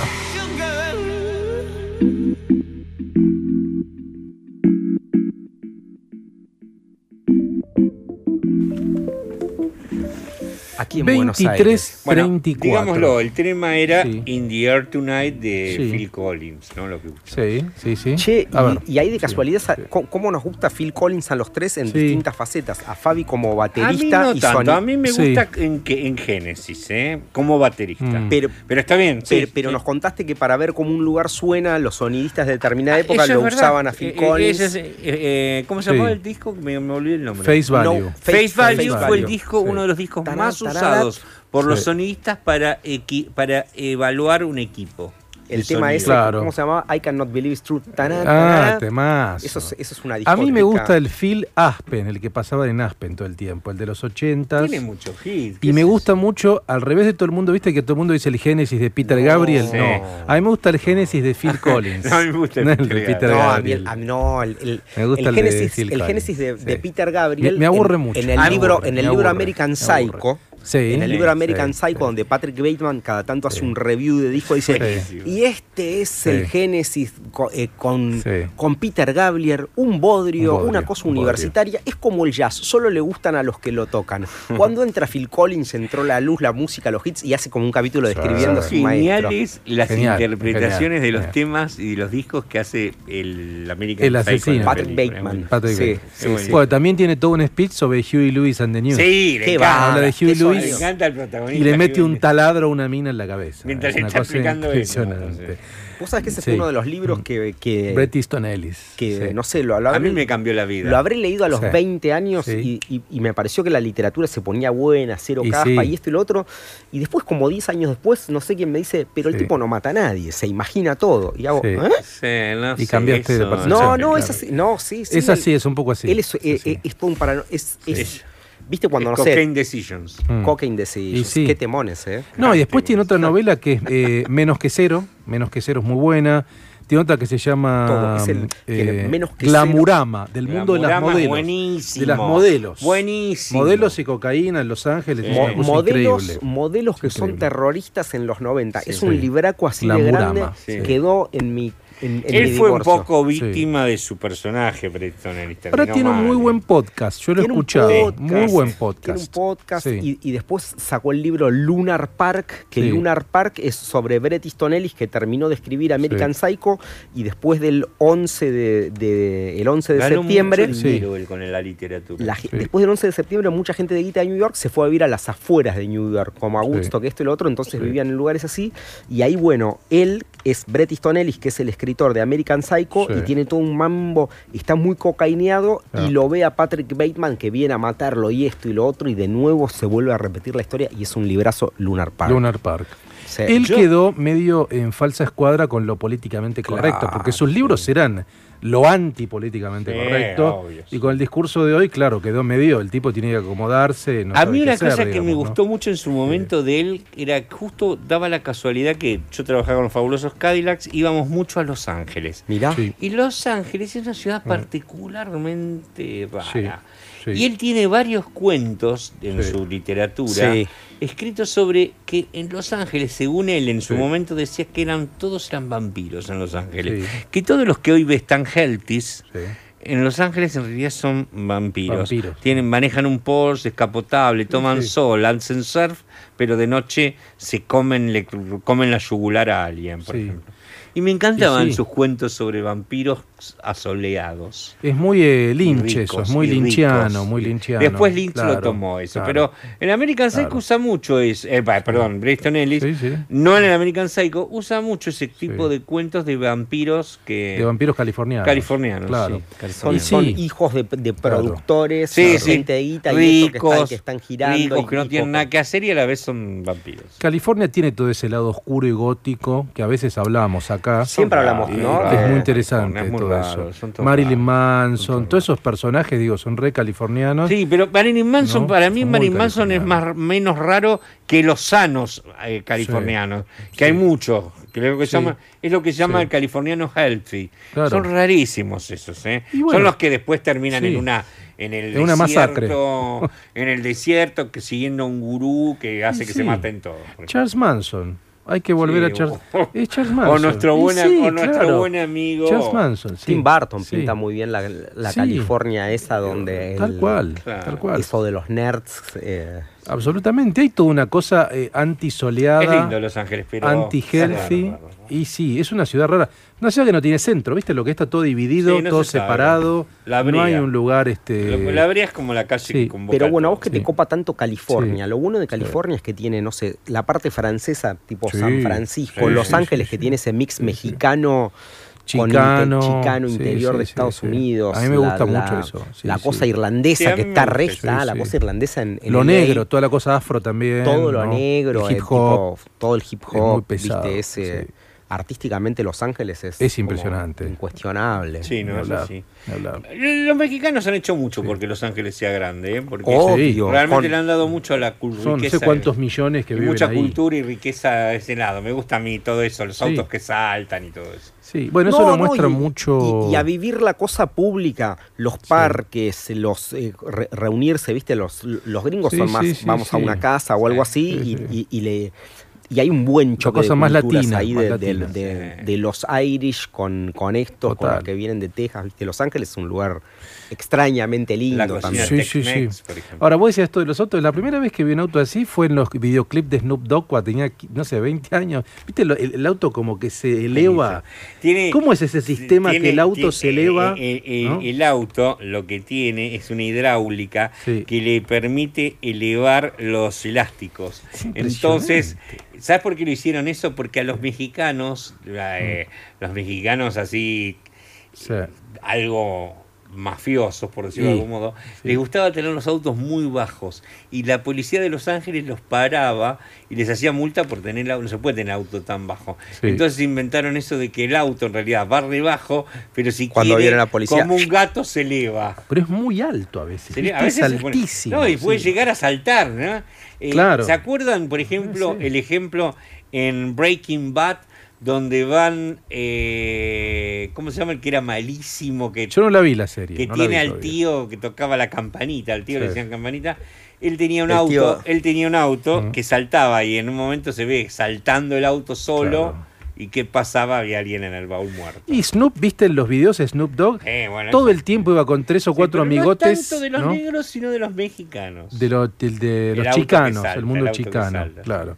Es re interesante eso, sí, sí, sí. Este, aparte de tuneados, autos super tuneados. Cromado, ¿no? Sí, ¿sabes cómo se llama eso? Enchulados. Que es Enchulado. de enchulame la máquina, hay un programa. Enchúlame la máquina de Sí, MTV. sí. Pará, estuve viendo Sí. en HBO también, hay un programa que está producido por LeBron James. LeBron. James, el Ujú. mejor jugador de básquet que ahora está en los, en los Lakers. Y son, es una peluquería donde van los negros. Sí. Y, y- y por ahí hay un invitado blanco. Esto están, va Snoop, van todos. Sí. Qué bueno. Y el blanco llega a la peluquería y dice, ¿qué onda? No dice, no, no, acá en la peluquería se Sí. charla todo el tiempo. Dice, no, en la peluquería de blancos todos leemos revistas. No, no, acá se charla todo el tiempo. Claro. Y de hecho en las peluquerías de negros siempre hay un negro que, che, es tu turno. No, no, y se quedan charlando y charlando y charlando. ¿Sabes quién usa mucho eso? Pone ese ejemplo. Spike Lee en sus películas. Sí, tal hay cual. siempre peluquería Hay- de hay- negros. que hay están- escenas de- que es charlar. Tal cual. Eh. Y, y están Sí. charlando ahí en la película Lebron con esto, con otros jugadores. Sí. Char- charlan sobre lo que es ser a- afroamericano, el triunfo, esto, la música. Sí. Están, están diciendo, ahora todo el mundo se viste como nosotros, esto, lo otro, como que Y imponemos. sí, todos los copian. Es Tal verdad. cual. Sí. Tal cual. Eh, ¿Vamos a una canción? Sí, esto es Golden by Voices. Y esto, mira, esto vos después podés explicar qué es un Iron Man. Y se llama The Iron Man Rally Song. Bitter fish in crude oil sea. You don't have to bother me. You just have to join in on this song.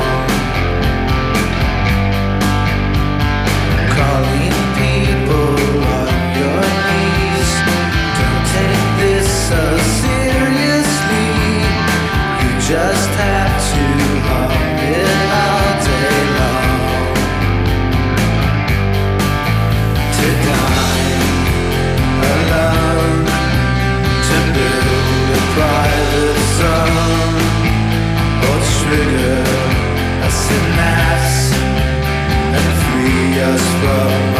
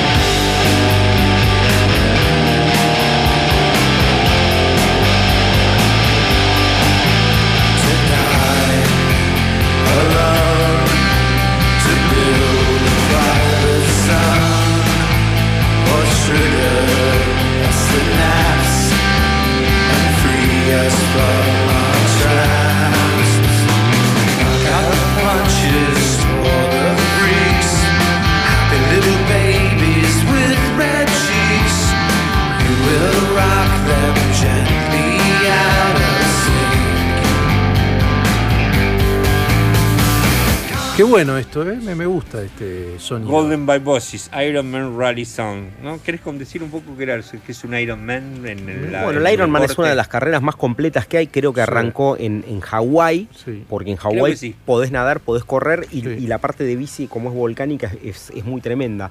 No sé bien cómo son las distancias. Mm. Sí sé que son. Sí sé que nadás, arrancas nadando, después viene la parte de bicicleta y después viene la parte que corres. Sí, todo rápido. Yo he visto, por ejemplo, videos, o sea, venís de nadar capaz 10 kilómetros, te bajás, te sacás el traje de neoprene corriendo Sí. y te subís mojado y toda una bicicleta en la cual capaz vas a hacer Hermano. 18 kilómetros al- a full. Y el Ironman lo que tiene, distinto a, a- a la maratón, la maratón por ahí la puedes hacer en seis horas. Claro. Llegaste. El Ironman, si no cumplís los Tenés tiempos, te dice, tiempo, "Se- claro. se- señor, Pase a mejor vida.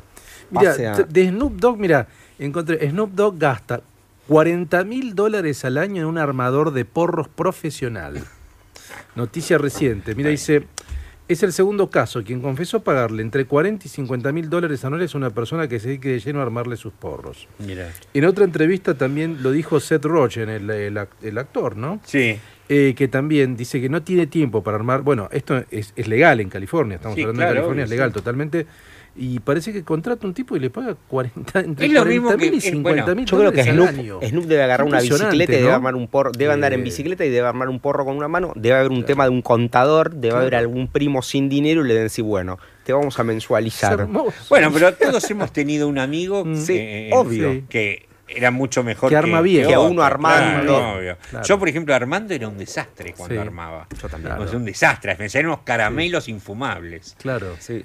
Pero también, por ejemplo, yo conozco, conocí la historia de una dama Sí. de mi- muy, muy millonaria Sí, sí. eh, de este país Sí. que le gustaba mucho el champán y la bebida y que para que no la vieran en reuniones sociales todo Sí. el tiempo pidiendo más champán, Sí. tenía en la fiesta un señor al cual le pagaba solo para servirle champán sin que nadie lo notara y tener la copa llena todo el tiempo. Excelente. Qué laburo Me- perfecto. y esos laburos me parecen fascinantes. O sea, que un tipo le sirva, que otro te arme el Agarra, tipo de canuto el vaso, le decía señora, Claro. y ya la mina tenía, y no estaba todo el tiempo, eh, servirme otra copita, nene. Que era como servidor oficial de Era el servidor oficial ¿no? de la señora Malita. Qué feo ese Gross. momento cuando, cuando, Qué cuando ya los demonios se, se- se adueñaron de tu mente y decir, eh, servime. Y, y, te- y tener No, a alguien no, que te no. sirva. Ah, y cuando te dices, señor Sí. Tejerina ya está medio mareado y que te guíen a un auto. Claro, después tenés Sí. chofer, eso- esa señora tenía chofer y todo. Claro, pero lo que sí no la veían ahí. O sea, si vos tenés la copa Sí. siempre llena, no es lo mismo que estés yendo a buscar todo el tiempo servirte. y Tal aparte cual. la secta ya, ya es tipo... Ah, por tal cual, eso, no es tal lo cual. mismo. no Qué es lo mismo. espectacular. Es un lindo trabajo. Bueno, Es yo es un trabajo fin Muy de fiesta. bonito trabajo. estoy pensando Sí. reinventarme, viste que le estoy Sí. contando que me están pasando un par de cosas en la vida. Sí. Por ahí podría ser un buen, un Un buen, buen servidor, servidor de, de champagne. champán. No un, un armador de coso, no me Sí, veo, sí. pero por 40 mil dólares me imagino que tomaría un curso. ¿Pero 40 Sí. mil dólares al año o al mes? Anuales. Vi- en- Anuales. No, viste, en anuales, Estados Fabi, ya- Unidos ya, es estás todo queriendo anual. romper el... No, porque no puede dar. En Estados Unidos, sí, pero en Estados Unidos es todo anual, viste, los Sí, anual, Entonces, bueno, igual 40 mil, Ah, 50 igual es mil buena anuales guita, está claro. muy bien. ¿eh? 40 mil al año Pensá son- que tenés que armarle. ¿Cuánto se fumará No, por bueno, día? no sé cuánto- ¿Cuánto se fumará por día Snoop? Y Snoop debe fumar 10 ¿No? porros 10 por porros día. por día 10 se porros fuma. por día se fuma. ¿Y qué tamaño, viste? Es una Sí, cosa, fuma mejor mucho. Y, no, creo que está metido en el negocio del cannabis eh, oficial. Creo Sí, que seguro, tiene sí. su cultivo, el cannabis medicinal Ay, también. no, está metido en el está negocio. metido en ¿eh? muchos negocios, Mm. negocios inmobiliarios. Sí, sí. O sea, muchas cosas high de. Sí, sí, sí, sí, total. Bueno, productor Sí. de películas, Sí. muchas cosas. Hay, hay un documental de que Snoop se va a, Seth a Rogen, Jamaica a, a redescubrir el espíritu del reggae Sí, y está con un montón de rastamanes. sí. O sea, al final se aburre un Se poco aburre. Snoop Sí, de sí, ellos. sí, sí. Pero dice, I, odia. I bring you with my, my, with my weed, the California love. viste como... Sí, genial ese documental. Ese, ese Es documental... genial, tiene- porque él quiere hacer un viaje místico y después se da cuenta, no, ¿sabes Sí, qué? Me aburro, sí. vuelvo a hablar sobre prostitución y drogas. se vuelve a sí. California. Se reaburrió. Y aparte, no se olviden que Snoop es the godfather Of. The Dog, The Dog Ah, Father. The tiene Dog el- Me encanta ese Bueno, disco. En el programa de, en el programa de LeBron en el programa de LeBron en, en la peluquería que también habla mucho Snoop, hay una parte Sí. que es buenísima que todos los negros cuentan que dice, bueno, ¿y te acordás cuando a los 14 años te compraban un sobre todo y pasabas de medir 1,60 a 1,90 y por eso todos usan los, los, los cosos remangados, porque la ropa les- Claro, les, crece les raro y por eso los pantalones largos. También hay una cosa de la cultura presidiaria ahí con, Sí. con, con los baggies para Sí, estar armados y cosas, sí. pero Sí. son divinos. Y eh, los peinados, altos peinados tuvo Snoop. Alto. Si hacía unas trenzas, unas cosas en la cabeza. que alto genial. No, Snoop. Y no hay, y no hay peores ojos que los de. Snoop Mm. enrojecidos por la marihuana. Sí, claro. O sea, ¿recuerdan las fotos de todos sus discos?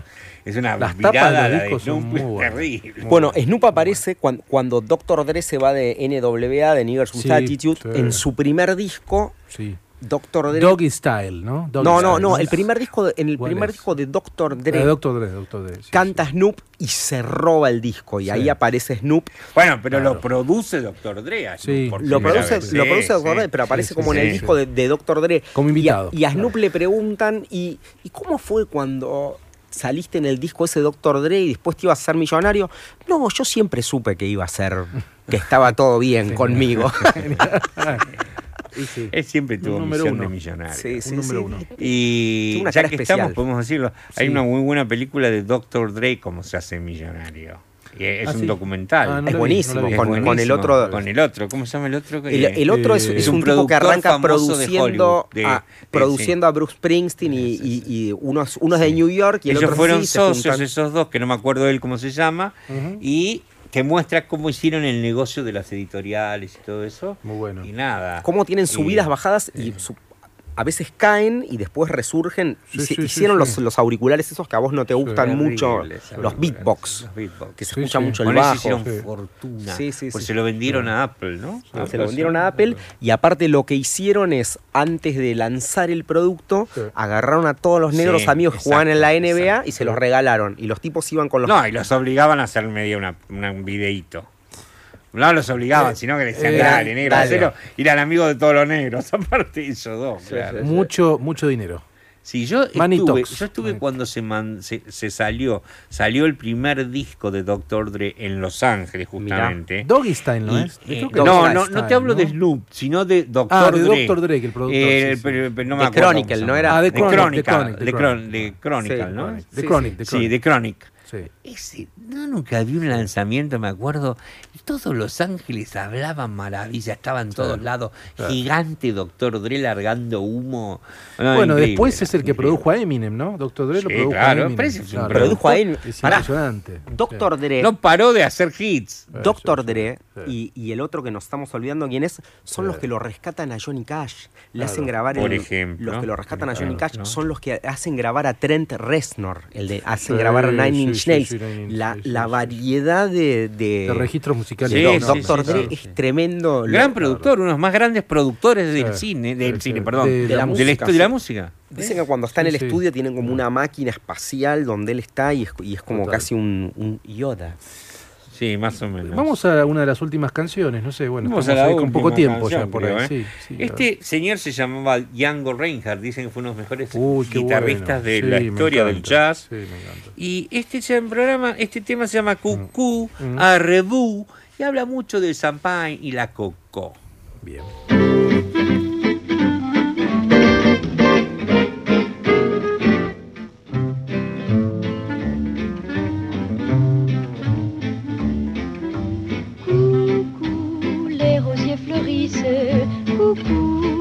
Rameaux verdissent.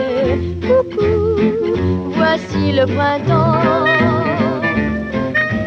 Coucou, le beau soleil brille. Coucou, et les yeux des filles. Coucou, en font tout autant. Que faites-vous, que faites-vous encore à sommeiller?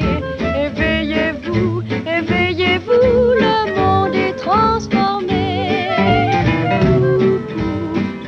bien vite.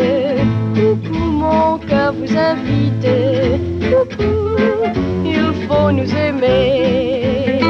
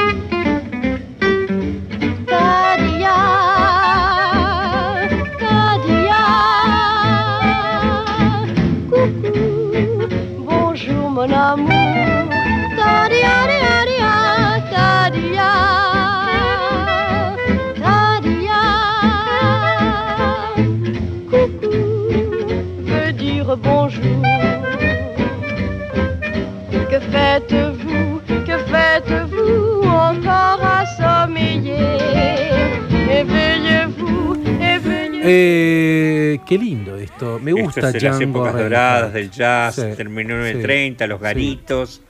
Las drogas, las- los champagnes. ¿Qué programa Además, temático? El Charleston, el Charleston. Django. Reinhardt es un músico muy eh, puesto en banda de sonido en muchas películas. Bueno, sí, porque musicalizado y muchas de hecho películas. tiene una película de Woody, De Woody Allen, Allen que- en la, que la- cual, claro, en la John cual Penn. gira alrededor de, de, de Django Reinhardt y John Penn hace de un guitarrista compite, que ¿no? quiere no quiere conocer su ídolo máximo es Django Reinhardt pero cada vez que le presentan a Django Reinhardt se desmaya ¿se acuerdan de eso?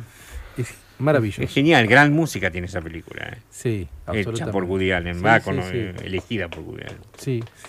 Bueno, hicimos un lindo programa, ¿no? Eh, psicoanálisis, habano, gastronomía, música, programón. Snoop, así, LeBron un James, programón. un programón. que queda ya en Spotify para una cerveza el que infinito. venía envasada en una cosa de champán. Queda para la vida un programa Y me gusta que estemos en Spotify porque lo pueden escuchar cualquier día en la semana. No cualquiera está con en un Spotify, vinito, solo los con un whisky y lo escuchan. Este programa es un relax. Bueno, eh, Santiago Salto en la producción con Thank una gorra, Salto. con una gorra de River Plate. Eh, El alma mater de este programa, la señorita Vicky Vicky String. Espectacular también. que ahora se va a- Eh, ¿Se Ibiza? no sé. no sé, no al sé. búnker Ah, Epa. bueno, bueno, no sé, no sabemos todavía. no se Eh, sabe no, quién no, parece que no, parece que no, parece que no. A Bunker. Eh, a búnker ¿te acuerdas de búnker? Sí, obvio, sí. me acuerdo. de Bunker. Me- Qué olor había ahí. la reflexión o la, o la palabra de aquí final. Mira, estoy Sí. medio monotemático. Que todos Sí. los seres sean felices, que Sí. todos los seres se liberen y que Sí. todos los seres vivan en paz. Igual no Bien. future siempre. Muy bien. Bueno, Fabián Couto en la musicalización y en su columna y en, en- en- en su magia. a mí magia, la cerveza me, da un poco de modorra Sí, eh, sí, tomamos una cerveza que genera un poco eso. bueno, levantemos Bueno. con algo. Luis Diego Fernández, amigos, bueno, nos vamos, no hay, no hay canción, no sé, nos iremos con el tema con Bowie, nos iremos con algo de Bowie. Bueno, chau, amigos, nos escuchamos. No hay Bye, bye.